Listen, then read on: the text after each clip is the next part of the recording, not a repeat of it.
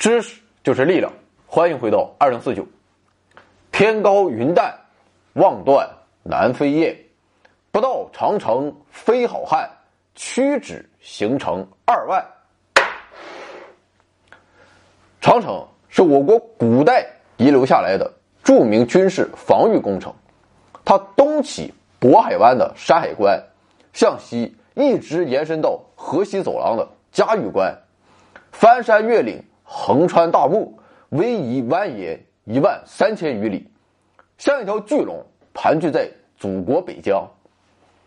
长城是中华民族悠久文明历史的见证，是我国古代劳动人民血汗和智慧的结晶。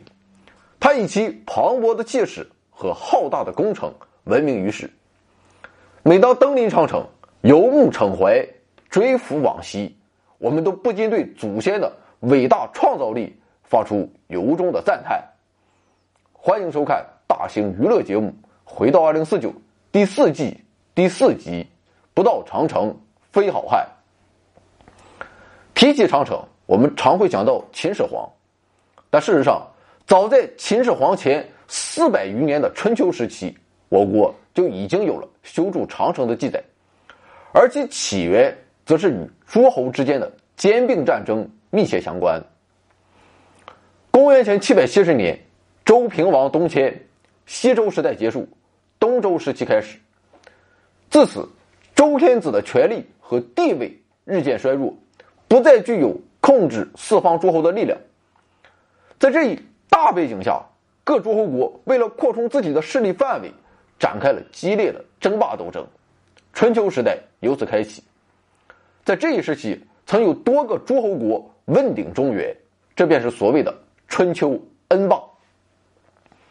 而到了春秋后期，战争性质从争取控制别国的争霸战，发展为吞并别国领土的兼并战，这就导致了战场幅员、兵力投入、人员伤亡、持续时间等都大大超过了以往的战争。同时，由于井田制逐渐被废除。到处出现的田间小路已经不利于车站的进行，于是作战方式由车站为主演变为步、骑、车各兵种的协同作战。关于这一点，兵马俑可以很好的体现出来。随着战争形势的改变，战争再也不是春秋早期那样面对面生生盘他了，分进合击、迂回包围、远程突袭等便成为了常用战术。在这种情况下，传统的孤立城池再也难以防御敌军的进袭，变得攻易而守难，于是长城便诞生了。因为对于用冷兵器装备起来的古代军队而言，连绵不断的长城无疑是一道难以逾越的障碍。据史料记载，楚国是最早修建长城的国家之一。公元前七百四十年，熊通即位。之后，他亲率大军伐隋国，由此打开了通往中原腹地的通道。公元前七百零四年，熊通自立为楚武王，使楚国成为了春秋时期唯一称王的诸侯国。公元前六百八十九年，楚文王即位，后将都城迁至郢及今天的湖北江陵济南城，并持续兴兵北上，占据了今河南省。南阳、邓县、上蔡一带，也就是说，楚国的势力已经到达了中原南部。于是，为了巩固既占领土，楚国开始修建楚方城。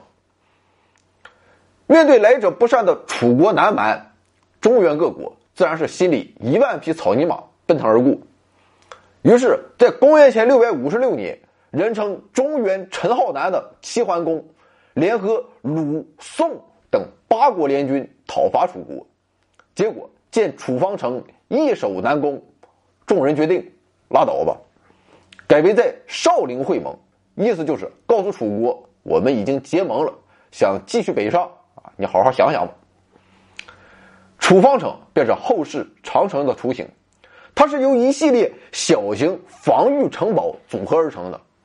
城堡之间连接的城墙往往因地制宜，就地取材，有土的地方就夯土筑墙，没有土就垒石为固，还有的地方就利用天然的峭壁、深谷等作为天然屏障。春秋时的楚方城只有东段，战国时代又分别向西、向南延伸，使整个长城形成了小写字母 N 的形状。楚方城位于今天河南省的南部，全长一千余里。除了楚国之外，齐国也是最早修建长城的国家之一。齐长城西起今山东省平阴县北，向东延伸，经过了泰山北侧，最终在黄海边的琅琊台终止，长度也超过了一千里。在战国时期，齐国领土扩张。使得这段长城完全位于齐国境内，由此人们推测，齐长城修建于春秋初期，作为齐鲁两国的分界线，修建时间大约在公元前六百八十五年至六百四十五年间，而这正是齐桓公当政的年代。这条齐长城的作用便是西防晋，南防楚。到了战国时期，魏、赵、燕。秦等国也仿效齐楚两国，在各自受到威胁的边境地段上修筑起了长城。魏国有两条长城，一条是西河长城，用来防御秦国和西戎；还有一条是河南长城，用来防御韩国。由于河南长城同时也是魏韩的分界线，所以也有人认为这条长城实际上是韩国修的。别管谁修的，我估计他俩都挺高兴，说不定是合资的。注意，这个韩国不是今天的韩国当然了，甭管是哪个韩国，我相信韩国人都会说长城是他们发明的。赵长城也有两道，一道是南长城，二是北长城。南长城用来防御魏国，北长城用来防御匈奴。当时赵武灵王提倡胡服骑射，大大提高战斗力后，将国土向北扩展到了云中、九原一带，并修筑了。该段长城。上周说黄河的时候说过，这个九原便在今天的河套一带。燕长城也有两道，分别是易水长城和北界长城。风萧萧兮易水寒，壮士一去兮不复还。当年荆轲从易水离开国都，所以易水离燕国国都这很近的。而这个易水长城的作用，便是保卫燕下都。北界长城始建于公元前三百年左右，当时燕昭王筑黄金台，招贤纳士，国势逐渐强大，攻伐东湖，使疆土向东北拓展千里，于是修筑长城以定北界。北界长城起自今河北省张家口西，沿东北方向进入内蒙古，经赤峰、阜新，过辽河，最终止于鸭绿江边，全长约两千四百里。当然了，以上这些都没有秦长城出名，因为孟姜女哭的就是秦长城。秦孝公启用商鞅进行变法，秦国实力大增。历经四世至秦昭襄王时期，秦国的狼子野心再也控制不住了，想低调啊，但是实力不允许。在这一时期，秦国国土大大东扩，于是修建长城来巩固新的领土。秦长城。起自甘肃省南部的岷县，一直向东北延伸至内蒙古托克托，这个托克托便位于黄河大脊子处的第二个大拐弯。可见秦长城那是相当长，大约有三千里。以上便是春秋战国时期中华大地上各自为政的长城。那么现如今的万里长城又始于何时呢？战国后期。秦国与中原各国鏖战正酣，机不可失，时不再来。曾被赵将李牧驱赶到漠北的匈奴部族，趁机南渡阴山、黄河，进占了晋河套及东部部分地区，并不断继续南下骚扰掠夺。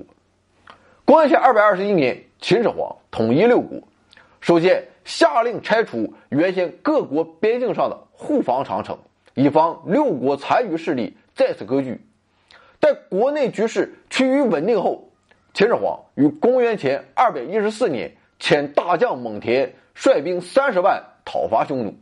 次年，即收复了全部失地，于是命蒙恬留守边疆，整治长城。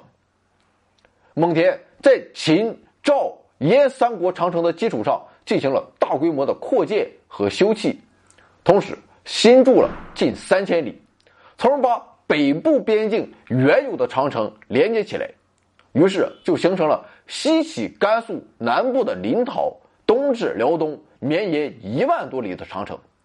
后世流行的“万里长城”这一说法，便是从这一时期开始的。而蒙恬搞的这个长城，我们现在称之为秦始皇长城，以区别于秦昭襄王时期修建的秦长城。西汉初年，匈奴冒顿单于以武力统一了中国北部疆域，建立起了一个东晋辽河、西域葱岭、南临阴山、北抵。贝加尔湖的强大的奴隶制军事政权。公元前二百零一年，冒顿率军南侵，深入长城内达三四百公里。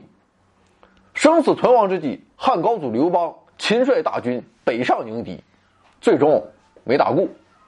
于次年初，在今山西大同东北处的白登山被围七天七夜，被迫签订了停战协约。协约内容包括划界而治。汉朝每年进奉贡物、送公主和亲等内容，这才得以全身而退。而鉴于匈奴力量强大，在此后的六十多年中，汉朝对匈奴一直实施战略防御政策，同时整治朝纲、发展生产、休养生息、积蓄力量，以待秋后算账。经过文景之治，汉朝逐渐进入鼎盛时期，军事力量。空前强大起来，对他爹和他爷委曲求全的做法早就不满的汉武帝，终于开始了大规模反击。公元前一百二十七年，大将卫青突袭黄河以南的匈奴军，大获全胜，收复了河南地，沉重打击了匈奴的嚣张气焰。汉武帝随即命校尉苏建重修秦始皇长城，以作为下一步。夺取阴山山脉的进攻阵地之后，汉武帝又派卫青、霍去病等人率军连续发动了几次大规模战役，迫使匈奴远遁，逃到了大漠以北地区。在控制了阴山之后，汉朝开始修筑阴山以北的外长城，这是两条近似平行的双线长城，间距为五到五十公里。此外，汉武帝还修筑了河西长城。北起内蒙古西部的居延泽，南下一段距离后分为两支，一支至玉门关，一支至甘肃武威附近的黄河边。同时，在玉门关以西，在今天的新疆罗布泊、库尔勒、阿克苏、喀什等地，还筑有大量的亭障和烽火台。河西长城有效的保障了丝绸之路的交通安全。汉长城。总长度近两万里，是我国历史上构筑规模最大、长度最长的长城。东汉灭亡以后，三国时期的争斗都是在中原地区进行的，而晋朝统治者更是很快的就偏安于江南。在这个时期内，除了曹操曾东征过乌桓之外，其他的统治者都顾不上北方边境上的事儿，倒是几个入主中原的鲜卑族。北朝政权却能够仿效秦汉的边防策略，修建整治了长城。其中，由于北魏及北齐所筑的长城规模较大。拓跋氏在建立了北魏政权之后，为防御游牧民族柔然的侵扰，于公元四百二十三年开始修葺构筑长城两千余里，史称北魏长城。四百四十七年，北魏在与南朝宋决战前夕。为解除后顾之忧，又构筑了从居庸关到山西河曲长达千余里的长城，以拱卫国都平城。公元五百五十年，高阳夺去了东魏政权，改国号为北齐。当时，在新生的北齐政权周围，北有突厥、契丹、柔然等游牧民族的威胁，西有西魏政权与之对峙。为此，北齐在西北两个方向上。大规模修筑长城，与汉朝时期的外长城相类似，北齐长城也不是单一防线，而是具有一定的防御纵深。魏晋南北朝之后，隋朝统一全国，隋朝的北部边界也不安宁，漠北的突厥、西北的吐谷浑、东北的契丹都不时南下侵犯，对隋朝政权构成了威胁。据史料记载，从公元五百八十一年至六百零八年的二十七年间，隋朝曾六次整修长城，但大多是在原有长城的基础上加以修葺。而从宁夏灵武至陕西绥德间新修筑的隋长城，规模并不是很大。唐朝前期是我国历史上一个繁荣强大的时代。唐朝统治者认为，中国既安，四夷自服。也就是说，如果我们自己搞好了啊，外面那些哥们儿自然就服了。于是，唐朝在致力于改善内政的同时，对外采取攻强扶弱的策略。对于强大的敌国，像是突厥、高丽等实施征讨；而对臣服的小国，则设都护府予以庇护。唐朝先后设置了安东都护府、安北都护府、燕然都护府、单于都护府、北庭都护府、安西都护府、安南都护府等等等等。由于大唐威震四方，疆域持续扩大，自然也就没有必要修长城去防御别人。那么说起唐朝，我就想到了唐僧西天取经。算了，我什么也没有想到。时光流转到北宋，宋太祖赵匡胤为防止重蹈五代时期军阀割据的覆辙，对武将实行了杯酒释兵权、兵不识将、将不识兵等限制措施。这些措施的实行，使宋朝的军事实力相对于辽、金、西夏等外敌。一直处于弱势局面。此时，秦长城已落入别国版图，后来宋朝又被迫退守江淮，所以自然也就谈不上修什么长城了啊！人家压根儿就不给你机会。不过在这一期间，北宋倒是应过一次。公元九百八十六年，宋太宗赵光义为收复燕云十六州，曾派遣三路大军攻辽。西路副帅云州观察使杨业在雁门关大破辽兵，一度收复了长城外的云、英、环、朔四州。但是由于东路军溃败，中西两路被迫撤退。在撤退的过程中，杨业因得不到西路主帅潘美的及时支援而陷入孤军奋战，最终重伤被俘，绝食而亡。这段历史便被后世演绎成了杨家将的故事。而这个潘美就是潘仁美的原型。前面说过，在南北朝时期，入主中原的北朝政权曾修筑过长城。那么在这一时期中，虽然北宋没有机会修长城，其他入主中原的少数民族政权有没有修长城呢？可惜也没有。不过这期间倒是有过特殊的防御工事存在。正当北宋与辽国在燕赵一带对峙之时，兴起于东北地区的女真族逐渐强大起来。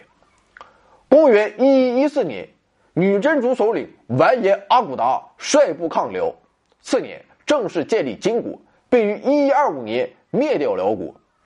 一一二六年攻陷开封，迫使宋高宗退守江南，建立南宋政权。如此一来。雄踞淮河以北广大地区的金朝，就与南宋、西夏形成了三足鼎立的局面。为了可以集中力量南下征雄，金国就需要在其北部边界进行军事设防，以巩固后方，防止蒙古族的袭击。公元一一三五年，金熙宗首先在若干重要隘口构筑了一些边堡和堑壕，并把。挖壕挖出来的土堆成了简易的障墙。一九四年之后，金国开始大规模构筑连亘不断的以堑壕、主堤、副堤、边堡与壕堡相结合的现式防御工程，史称金界壕。金界壕东起嫩江中游，沿兴安岭山脉的东南路转向西南，然后与阴山相连接，再向西直达河套西部。全长一万余里。秦汉长城一般构筑在峰头叠岭处，而金界壕则建在缓坡平地之上。这是因为金军以骑兵为主，善于平原作战，反应比较敏捷。一旦北部受到侵扰，界壕只要能起到暂时迟滞的作用，金军的骑兵部队就可以迅速赶来予以反击。此外，金国的主要目标还是向南拓展疆域，所以自然不希望在北方耗费过多的人力物力去构筑更为艰难的长城。十三世纪初，成吉思汗统一了蒙古各部族，此时的蒙古拥有当时世界上最强大的武装力量。仿佛拥有大规模杀伤性武器一般，蒙古骑兵曾踏遍欧亚广大地区，几乎无人可以与之匹敌。公元一二七一年，忽必烈正式建国号为大元，两年后定都于大都，开始了对中国近百年的统治。这时，长城内外的领土都已经纳入了元朝的版图之内，所以与宋相反的是，宋是没机会修。元是实在太猛了，实力不允许修。公元一三六八年，明大将徐达攻陷元大都，元朝灭亡，但其残余势力仍在北方持续活动了相当长时间。后来，蒙古族的瓦剌部和鞑靼部又相继崛起，严重威胁着明朝的北部疆域，所以明朝一直奉行修葺城池、严为守备的边防方针。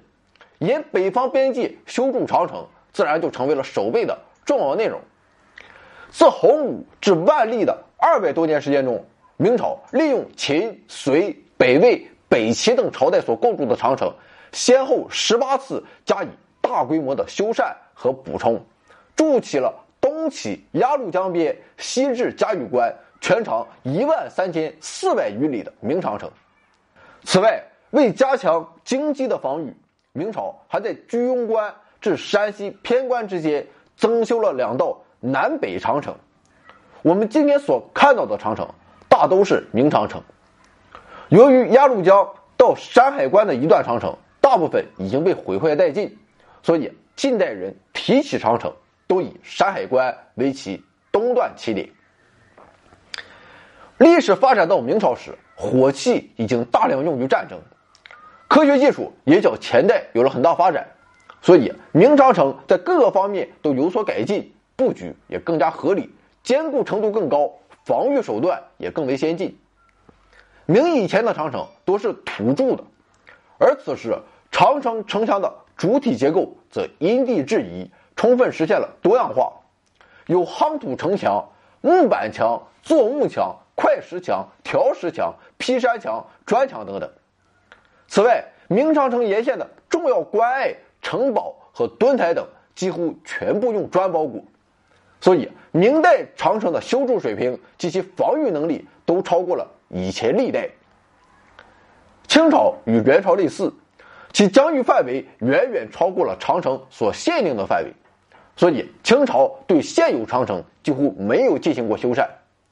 清朝后期的外国入侵者大多都是从。东南沿海方向发起攻击，所以横亘在北方大地上的长城基本上没有发挥防御作用，或者说压根儿就没起到任何作用。新中国成立后，我国也对长城进行了修缮和维护。当然了，这时候自然不是为了抵御外敌，而是为了保护文化古迹，以供后人游览与追思。新时代长城最显著的特点是。凡是被开发成景点的地方，城墙上的每一块砖都刻满了“到此一游”和“某某某我爱你”啊，这也算是一种与时俱进嘛。从春秋时期的楚齐长城算起，长城已经在中国存在了两千六百多年之久，曾有二十多个诸侯国家、封建王朝修过长城，其中秦汉明三代修筑的长城以及金界壕都超过了一万里。如果把各个时代的长城都累积起来，总长度约十万里。有人计算过，如果用历代修筑长城的砖石和土方垒成一道宽一米、高五米的大堤，那么这道大堤可以绕地球十圈有余，比香飘飘不知道高到哪里去了。可以说，在古代交通运输工具都极其落后的情况下，完成如此浩大的工程，实在是一件极其了不起的事情。这充分体现了中国人民勤劳顽强、自强不息的民族精神。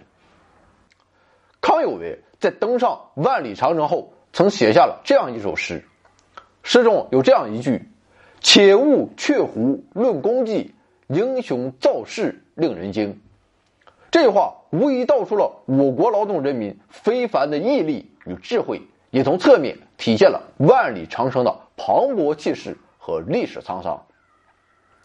那么好，说完了长城的历史，我们再来看看长城在古代都有哪些防御措施来抵御外敌。城墙无疑是长城的主体，它起伏于崇山峻岭之巅，蜿蜒于莽原戈壁之上，成为了阻击敌人的第一道屏障。城墙的高矮是地形起伏而定，各处宽窄也不相同。最高的城墙可达八米，宽度大约在四到六米之间。在城墙上设有瞭望孔和射孔，当敌人接近城墙时，守卫者可以用石块、箭矢、火器等杀伤敌人。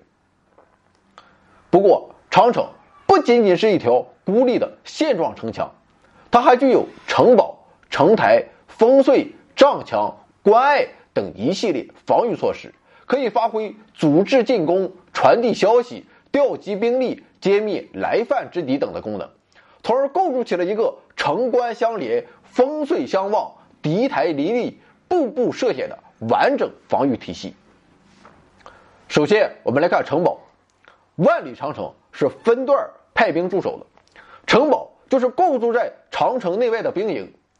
有些规模较大的城堡还是长城防线上各级指挥官的驻地，有些城堡紧连着长城，从而扼守着长城的各个进出通道。而有些城堡则离开长城一段距离，其中有些与地方上的府、州、郡、县等合二为一啊，这就已经不是单纯的军事据点，而是应该属于生产建设兵团了。举一个例子，山西大同的德胜堡便是一个较大的城堡。那么城堡是什么样的？德胜堡你可能没见过，但有个城堡你肯定见过，这就是宁夏的镇北堡。电影《大话西游》中，至尊宝和紫霞仙子站着的那个墙头就是镇北堡，然后望着孙悟空远去。完了，我感觉我要谢罪了。城台是构筑在长城沿线的防守据点和射击工事，一般建在山顶、断崖和长城走向转折段的制高点之上，以其居高临下的有利地势。保持着开阔的视界和射界，可以以侧射和交叉火力控制着城墙侧面和墙脚下。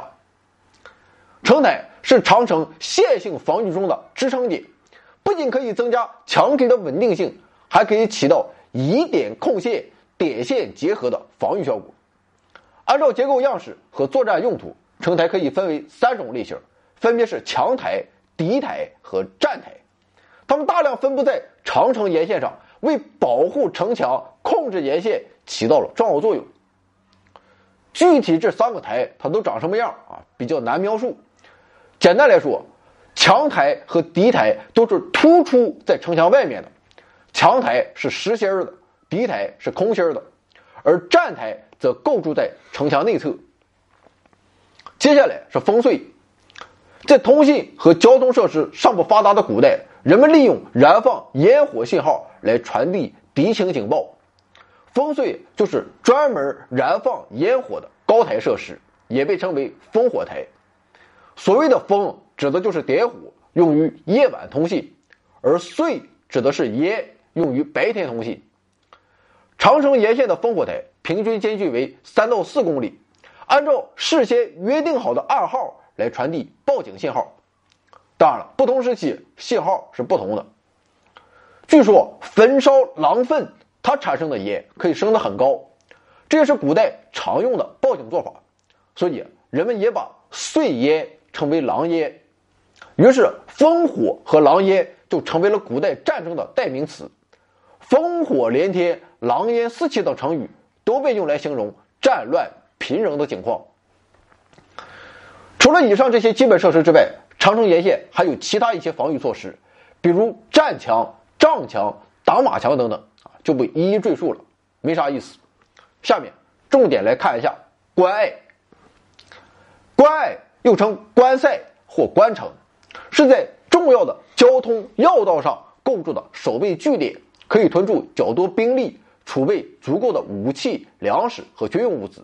直接支援所辖范围内长城沿线上的防御作战，并与后方基地保持密切联系，在协同作战中起到了支撑骨干作用。关隘通常建在兵家必争的关津要隘之处，是往来必经的咽喉锁钥之地。凭险筑关，所以易守而难攻。正所谓一夫当关，万夫莫开，具有极其重要的战略价值。在明长城的辖区内，有许多历史上著名的关隘，比如山海关、黄崖关、居庸关、紫荆关、倒马关、平型关、雁门关、宁武关、榆林关、嘉峪关等。今天我们挑三个来说一下。山海关是明长城东段的起点，位于秦皇岛市东北十五公里处。山海关北倚峰峦险峻的燕山山脉。南临烟波浩渺的渤海之滨，中间只有宽度不足十五里的狭长通道，是河北、辽宁两省之间的咽喉要地。我记得上学时候，每次放假回家，火车到了山海关啊，就很高兴，因为过了山海关就到了辽宁地界。洪武十四年，即公元一三八一年，大将徐达受命在此筑城设卫。因其金山带海，故名山海关。素有“两京锁钥无双地，万里长城第一关”之称。关城的城墙高十四米，厚七米，周长四公里多，全部用砖包砌。关城南北东三面的城外有宽十六米、深八米的护城河环绕。在关城的东西门外筑有罗城。南北门外筑有翼城，这四座城与关城遥相呼应，合称五花城。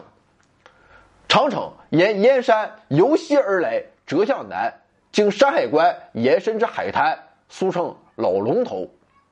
此外，在东罗城以东的山岭上还筑有威远城，居高临下，视野开阔，成为山海关防御体系的前哨。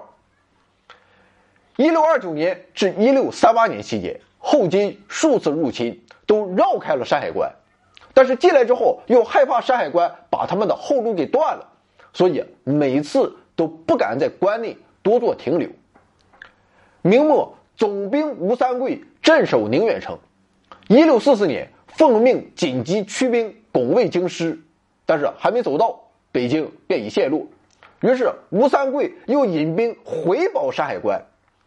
拿下北京的李自成派人前来招降，吴三桂于是又引兵向西。到了滦州的时候，听闻小密陈圆圆被李自成的手下刘宗敏霸占，啊，气毁了，于是又赶紧跑回山海关寻图复仇。但自己的力量终归不是李自成的对手，于是冲冠一怒为红颜的吴三桂主动向满清睿亲王多尔衮借兵报仇。使得清兵得以由山海关长驱直入，从李自成手中轻易夺取了中原大地的统治权。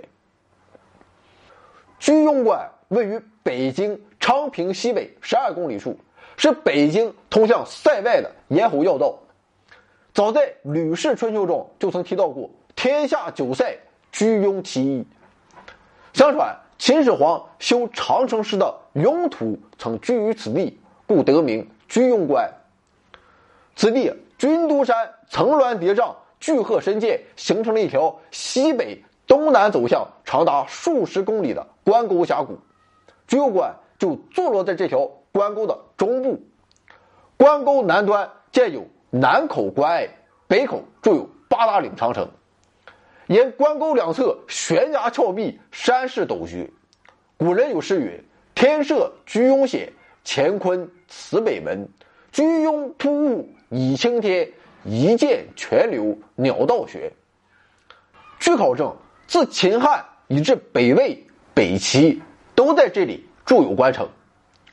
一三六九年，徐达又对此进行修缮加固。居庸关地势险要，成为明朝保卫京师的最后一道屏障。一四四九年，明英宗朱祁镇亲征瓦剌，结果惨败，史称土木堡之变。在此之后，居庸关守将罗通曾大败瓦剌军于关下，迫使其改道紫荆关入侵。一六四四年。李自成率农民起义军占领大同，攻陷宣府，继而兵临居庸关城下，迫使守将唐通投降。次日，李自成攻克昌平，大军围困北京城。不久，城破，崇祯皇帝朱由检无路可走，想来自己多年夙兴夜寐，却终搞得个国破家亡，实在是无颜面对列祖列宗，于是跑到了眉山上吊死了。嘉峪关是明长城西部的终点，位于嘉峪关市西南，南平祁连山脉的文殊山，西依马鬃山路的嘉峪山，两山夹峙形成谷地，是河西走廊最西的一处隘口，北大河横贯其间，而嘉峪关便雄踞在河北岸的嘉峪原之上，是古代宿州及今酒泉的西北门户。在嘉峪关隘口处，峡谷穿山。微坡逼道，形势险要。有诗曰：“盐关百尺界天溪，万里征人驻马蹄。”一三七二年，明征虏将军冯胜率兵收复河西，在此地依山治险，卡口筑关。后经百多年的扩建，形成了防御体系完整的独立要塞。一五零六至一五二四年间，吐鲁番首领满速尔曾数次入侵嘉峪关。并袭扰甘州、肃州等地，但是都被守关的明军击退。最后，满速尔只得归还被其夺占的哈密城，与明朝通好如故。现在嘉峪关已经通了高铁，感兴趣的老板们可以去看看啊，值得一游。可以说，对于万里长城的修筑，历来就有两种截然相反的看法。赞成者称赞他是不战而屈人之兵的千古之策。而反对者则认为他是劳民伤财的暴力行径，并编出了孟姜女的故事来诅咒他早日倒掉。是非曲直，众说纷纭，各执一词，历久不息。那么，在今天，我们究竟该如何评价长城呢？很难说。所以，我们今天不妨换一个角度，那就是长城它非修不可吗？或者说，长城的出现有其历史？必然性吗？客观的说，是有的。在我国的北部疆域内，从辽河上游向西，沿着燕山、阴山、贺兰山等山脉，经河西走廊，直至天山山脉，大致存在着一条自然地理分界线。此线以南是农业生产比较发达的地区，而此线以北的蒙古高原，则是游牧民族的活动范围。由于农作物从播种到收获需要一定的周期，所以从事农业生产的民族一般都有固定的住处，生存条件相对较好。而北方游牧民族以畜牧、狩猎为其生业，大都逐水草而居，居无定所，生存条件相对来说要恶劣一点。在边境地区，民族杂居，双方可以进行商品交换，维持着。互通有无的良好关系，但是当这种交换一旦满足不了游牧民族对粮食、布匹、茶叶等中原产品的需求时，或因天旱而使草原出现灾情时，他们就会越过边界而南下进行掠夺。从西周开始，匈奴就是北方边境的一个强敌。在秦末汉初，匈奴刚刚进入奴隶制时代，人口与实力都不可同日而语。于是，他们便经常侵入陇西、上古、云中、辽东诸郡。用晁错的话说，就是“小入则小利，大入则大利”。随着匈奴的入侵，中原地区每年被其杀害和掠走的人口都在一万以上。后来，在北方相继兴起的柔然、突厥、契丹、蒙古等游牧民族均采取了与此类似的做法，成为相邻的农业区居民及其政权的严重威胁。所以在北方边境地区就经常发生掠夺与反掠夺的战争，中原各个朝代的统治者都不得不认真对待这段边界上的安全防御问题。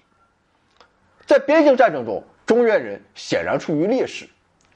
游牧民族军队骑术精良，来去自如，飘忽不定，出没无常；而以步兵为主的中原军队的机动性则相形见绌，兵力少时容易遭受袭击，而如果从内地调兵增援，敌人又会迅速转移目标，结果是防不胜防，往往被搞得疲于奔命。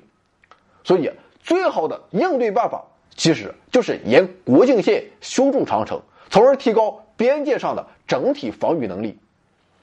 事实上，从战国时的燕赵长城到秦汉长城，都是为了应付北部边境战争的现实需要而修筑的。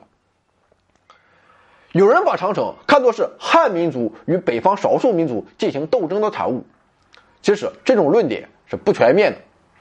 比如说，南北朝时期，匈奴已经衰亡。代之而起的是鲜卑族，其中的拓跋氏在黄河流域建立起了北魏政权，他们放弃了游牧生活而改为务农，特别是魏孝文帝迁都洛阳后，实行均田制，崇尚汉文化，使鲜卑族与汉族逐渐融合。而为了防范北部柔然的侵犯，北魏同样采取了修筑长城的老办法。北魏中书令高驴在《上书》中就说道。北敌所长者野战，所短者攻城。若以敌之所短夺其所长，则虽纵不能成患，虽来不能内逼。今故宜于六镇之北筑长城，以御北虏。虽有暂劳之情，乃有勇毅之意。由此可见，长城其实是农业社会与游牧社会相互斗争的产物。这样看来，长城似乎是一种逼不得已的产物。中原民族太遭罪了，为了防范不知道从哪来的游牧民族，费老大劲了修个城墙，一修就得修一万里。这就好比是为了防范墨西哥人，特朗普就要把整个边界都给围起来一样。这种解决办法太暴力、太不聪明了。但实则不然，其实长城也并不仅仅是一种防御北方游牧民族的被动措施。它也起着主动的作用。长城的修筑等于是在农业区与游牧区之间竖起了一道隔离屏障，使游牧民族骑兵快速突进的势头得到了抑制，使其不敢再轻易南下进犯。由于秦汉以来实行了戍边屯田政策，寓兵于农，且耕且守，使守御军队具备了快速的后勤补给和兵力补充能力。再加上完善的烽燧、驿站等联络通讯系统，可以做到一处有战，多方支援，进而取得以逸待劳、克敌制胜的效果。如此一来，中原军队以长城作为战略据点，进可攻，退可守，由此也就掌握了战场上的主动权。所以说，长城拥有显著的防御功能是毋庸置疑的。关于这一点，我们可以以汉。北宋和明三个朝代作为对比来加以说明。卫青霍去病接连大破匈奴后，漠南地区再无匈奴的王庭。漠南的阴山地区草木繁盛，多禽兽，原是匈奴放牧狩猎的传统之处。汉朝大破匈奴，将外长城修到阴山以北后，就把阴山及河套地区都纳入了汉朝版图。从而大大限制了匈奴的活动范围。在此之后，河西长城建成，使匈奴又丧失了另一个重要的生存空间。从此，匈奴逐渐走上了衰落的道路。到了西晋时期，差不多就已经消亡了。同时，长城使边境地区的生活环境得到了显著改善，加上徙民实边政策的执行，使北方各郡都得到了开发的机会，人口日益增多。当地经济逐渐发展起来，河西长城截断了匈奴进袭河西走廊的要道，解除了匈奴与羌族联手蚕食汉朝西部国土的隐患，同时还开拓出一条通往西域的丝绸之路。而在以后的岁月中，长城更是为这条著名的古代国际贸易干线的安全发挥了极其重要的作用。此后，中原与西域的友好往来逐步加强，来自西域各国的商人结队前往长安，到唐朝中期更是达到了高潮。可见，有了长城，不但可以抵御北方外敌，还可以对政治、经济、民生、文化交流等多方面大有注意。而与汉朝形成鲜明对比的，则是北宋。由于北宋没有长城可以作为依托，所以其北部防线一直都处于捉襟见肘的窘迫状态。在现今的河北省中部，北宋只能以脆弱的白沟河以及北黄河入海段为界。欧阳修甚至提议引入其他河水，使界河的水稍微多一些。这也实在是出于无奈的权宜之计。再加上首都汴梁离边界较近，所以当金兵铁骑南下之时，北宋政权很快就瓦解，甚至还发生了靖康之变这样的奇耻大辱，徽钦二帝最终客死他乡。至于长城的作用，我们再来看看明朝就更显而易见了。明朝的大多数皇帝都不咋地，有喜欢岁数大的宫女的，有几十年不上朝的，有木匠，还有天天炼丹的。他们别说比不上汉武帝所具备的那种压倒性的军事力量和勇于开疆拓土的雄才大略，我看连黄博士都不如。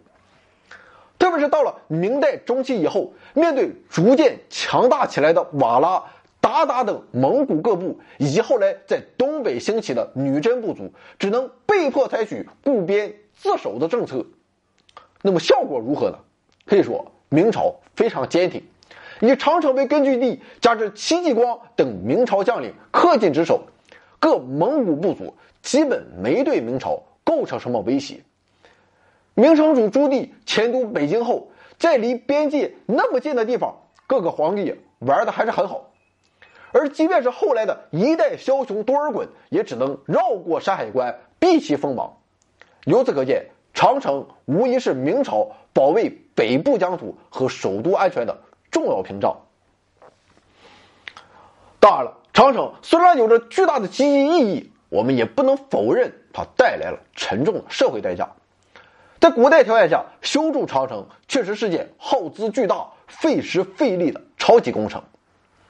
不过，我个人始终认为，这种付出与边境获得安宁的结果相比，还是值得的。比如说，战国时代的燕国和赵国。他们的实力显然都不可能与后世的帝制王朝相提并论，但是依然可以修筑起千里以上的长城，而且并没有见到有什么人强烈反对过。我国历朝历代修筑长城也一样，在史书中我们也并未见到有什么特别大的民愤，唯独秦始皇修筑长城却成为了他的一大罪状，遭到当时百姓的诅咒和历代文人的唾骂。这实在是发人深思的事情。其实，客观的说，秦始皇修筑万里长城之举是无可厚非的。问题在于，经过数百年的战乱之后，广大民众迫切希望有个休养生息的机会，但秦始皇却违背历史潮流，不但筑长城，而且同时还动用了更多的人力去为个人修骊山墓、建阿房宫。如此一来，国力实在难以承受。搞得百姓怨声载道，于是都把怨气发泄到了长城上。那么，我们今天究竟该如何看待秦始皇修筑长城的行为呢？我想，孙中山先生的评价是较为中肯的。在《建国方略》中，孙中山曾这样写道：“秦始皇虽以一世之雄，并吞六国，统一中原，然彼自独扫大漠而灭匈奴，有所未能也。”而设边戍以防飘忽无定之游骑，又有不胜其烦也。为一劳永逸之计，莫善于设长城以御之。始皇虽无道，而长城之有功于后世，始与大禹治水等。由今观之，倘无长城之捍卫，则中国之亡于北狄，不待宋明，而在楚汉时代矣。孙中山写《建国方略》时。满清政权刚刚被推翻，所以这段话中难免流露了些驱逐鞑虏、光复中华的民族情结。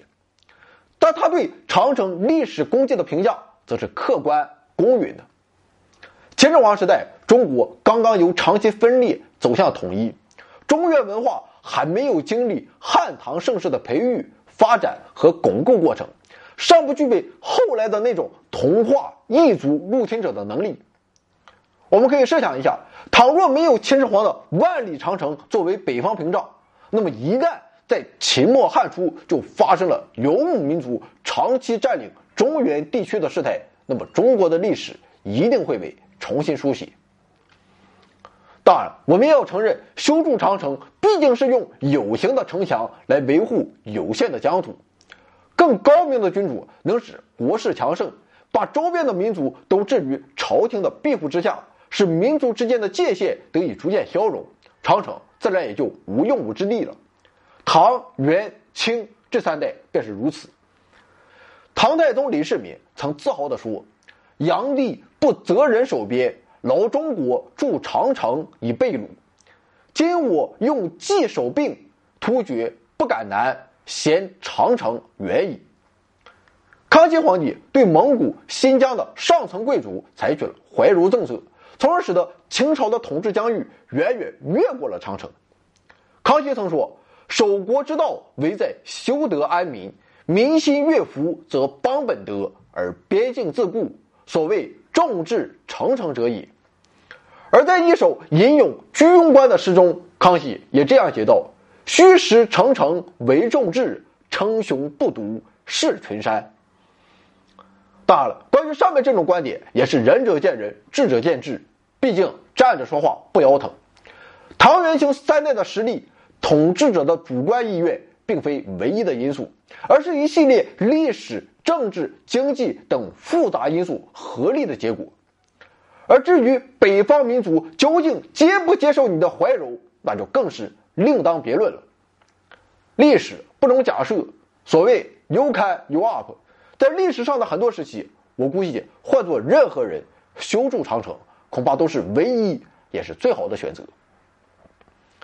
总之，长城是特定历史时期防御作战的产物。是古代劳动人民智慧与勇气的结晶。在我们中国人心中，长城是与蒙恬、卫青、霍去病、杨业、徐达、戚继光等许多英雄人物的名字联系在一起的，所以我们对长城一直怀着敬仰的心情。正如毛主席所言：“不到长城非好汉。”作为历史的产物，现如今长城已经完成了时代所赋予它的历史使命。但它依然是中华民族团结御侮的象征。在新的历史时期，我们中国人用保家卫国的坚定信念和独立自主的军事科技，筑起守卫国土的新的长城，将长城的故事与使命不断传承。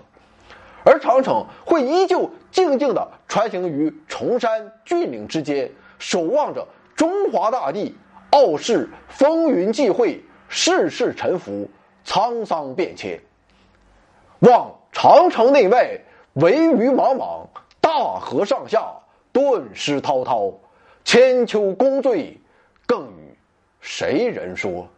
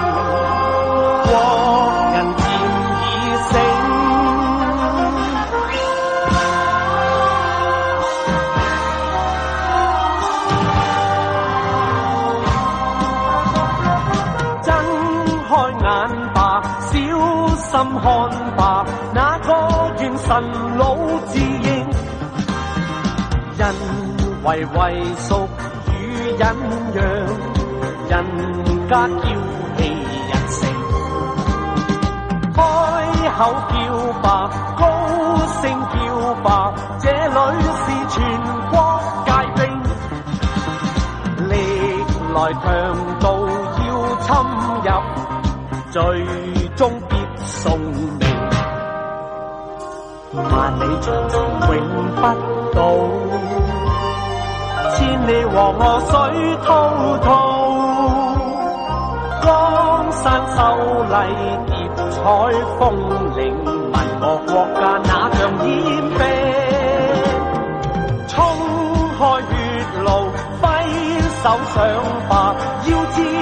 国家中兴。喜让国土再遭践踏，